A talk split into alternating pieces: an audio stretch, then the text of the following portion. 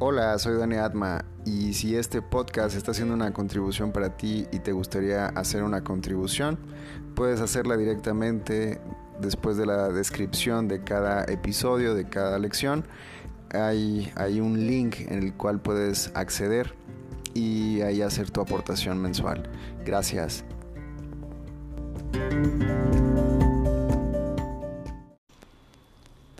Vamos a practicar hoy la lección 259 de un curso de milagros. Que recuerde que el pecado no existe.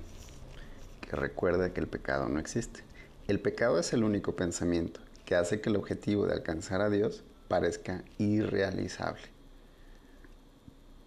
¿Qué otra cosa podría impedirnos ver lo obvio o hacer que lo que es extraño, distorsionado, parezca más claro? ¿Qué otra cosa sino el pecado nos incita al ataque? ¿Qué otra cosa sino el pecado podría ser la fuente de la culpabilidad y exigir castigo y sufrimiento? ¿Y qué otra cosa sino el pecado podría ser la fuente del miedo al eclipsar la creación de Dios y conferirle al amor los atributos del miedo y del ataque? Inhala bien profundo. ¿Qué es el pecado? ¿Qué es el pecado? Recuerde que el pecado no existe. ¿Qué es el pecado? El pecado es demencia. Es lo que hace que la mente pierda su cordura y trate de que las ilusiones ocupen el lugar de la verdad. Y al estar loca, la mente ve ilusiones donde la verdad debería de estar y donde realmente está. ¿En dónde? En la mente. El pecado dotó al cuerpo con ojos, pues ¿qué iba a querer contemplar los que están libres de pecado? ¿Para qué iban a querer la vista, el sonido o el tacto? ¿Qué iban a querer oír o intentar asir? ¿Qué necesidad iban a tener los de los sentidos? Usar los sentidos es no saber. Y la verdad solo se compone de conocimiento y de nada más. El cuerpo es el instrumento que la mente fabricó en su afán por engañarse a sí misma. Su propósito es, es luchar, mas el objetivo por el que lucha puede cambiar y entonces el cuerpo lucha por otro objetivo. Lo que ahora persigue lo determina el objetivo que la mente ha adoptado para sustituir a la mente de engañarse a sí misma que antes tenía.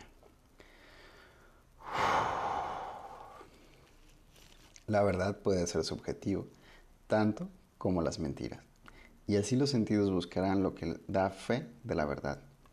El pecado es la morada de las ilusiones, las cuales representan únicamente cosas imaginarias, procedentes del pensamiento, de pensamientos falsos. Las ilusiones son la prueba de que lo que no es real lo es. El pecado prueba que el Hijo de Dios es malvado, que la intemporalidad tiene que tener un final y que la vida eterna sucumbirá ante la muerte. Y Dios mismo ha perdido al Hijo que ama y de lo único que puede valerse para alcanzar su plenitud es la corrupción. La muerte ha derrotado su voluntad para siempre, el odio ha destruido al amor y la paz ha quedado extinta para siempre.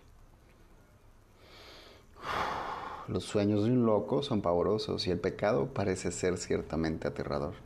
Sin embargo, lo que el pecado percibe no es más que un juego de niños el Hijo de Dios puede jugar a haberse convertido en un cuerpo que es presa de la maldad y de la culpabilidad y que a su corta vida acaba en la muerte. Mientras tanto, su Padre ha seguido derramando su luz sobre él y amándolo con un amor eterno que sus pretensiones no pueden alterar en absoluto. ¿Hasta cuándo, Hijo de Dios, vas a seguir jugando el juego del pecado? ¿No es hora ya de abandonar esos juegos peligrosos? ¿Cuándo vas a estar listo para regresar a tu hogar? Hoy quizá. El pecado no existe. La creación no ha cambiado. ¿Deseas aún seguir demorando tu regreso al cielo? ¿Hasta cuándo, Santo Hijo de Dios, vas a seguir demorándote? ¿Hasta cuándo? Que recuerde que el pecado no existe. Lección 259. El pecado es el único pensamiento que hace el objetivo de, alcanzar a Dios parezca irrealizable. El pecado es el único pensamiento, pensamiento, ni siquiera acto, pensamiento, que hace que el objetivo de alcanzar a Dios parezca irrealizable. ¿Qué otra cosa podrían impedirnos ver lo obvio o hacer que lo que es extraño y distorsionado parezca más claro?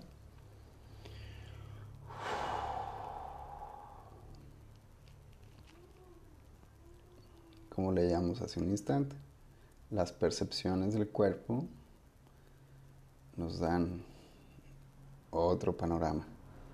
¿Qué otra cosa sino el pecado nos incita al ataque? ¿Qué otra cosa sino el pecado, el pecado podría ser la fuente de culpabilidad y exigir castigo y sufrimiento? ¿Qué tal si empezamos a considerar y, a introducir en nuestra mente que no hay nada erróneo en uno mismo? Y que tal vez todo eso que estás eligiendo para considerar erróneo, pecado, que alguien es culpable o que tú eres culpable, también es tu elección. ¿Qué tal si durante los próximos instantes que estemos en silencio, eliges otra cosa para tu mente? Inhala bien profundo, que recuerda que el pecado no existe. Padre, Dios, hoy no quiero ser presa de la locura. No tendré miedo del amor, ni buscaré refugio en lo opuesto pues el amor no puede tener opuestos. Tú eres la fuente de todo lo que existe y todo lo que existe sigue estando contigo, así como tú con ello. Que recuerde que el pecado no existe. Y durante el día de hoy voy a observar mi mente y observar en qué estoy enjuiciando, qué estoy eligiendo y darme la tarea que durante los próximos instantes pueda elegir las cosas de otra manera y ver las cosas de otra manera, abriendo mi mente a Dios, al infinito de las posibilidades.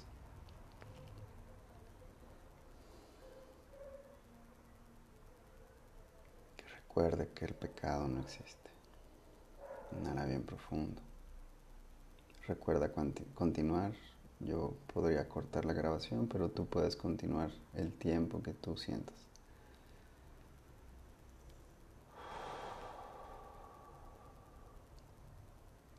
Recuerde que el pecado no existe. Que recuerde que el pecado no existe.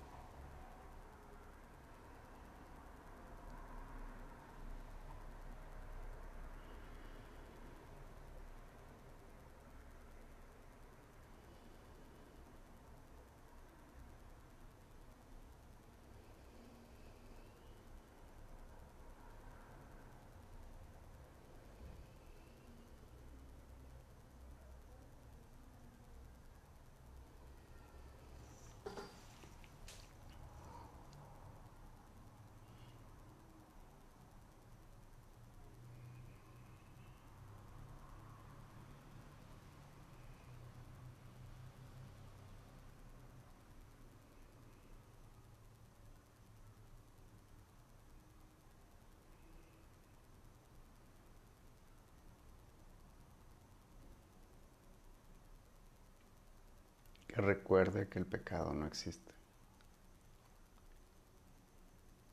Y síguete expandiendo, expándete, expándete. Lleva la atención al espacio que hay entre pensamientos. Expándete y jala todas las posibilidades que hay en Dios hacia ti.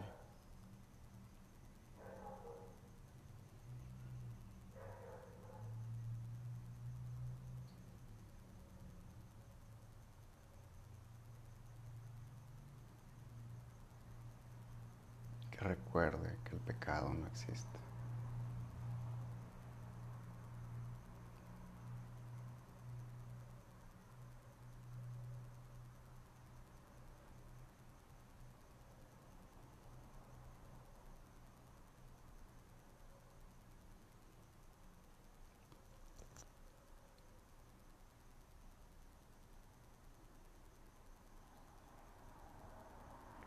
Continúa el tiempo que tú sientas ahí, expandiéndote, jalando todas las posibilidades que te da Dios.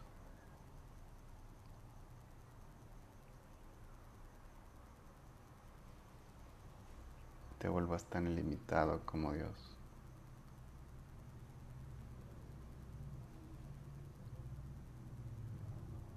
Ve más allá del pecado, de todos esos límites que te has impuesto.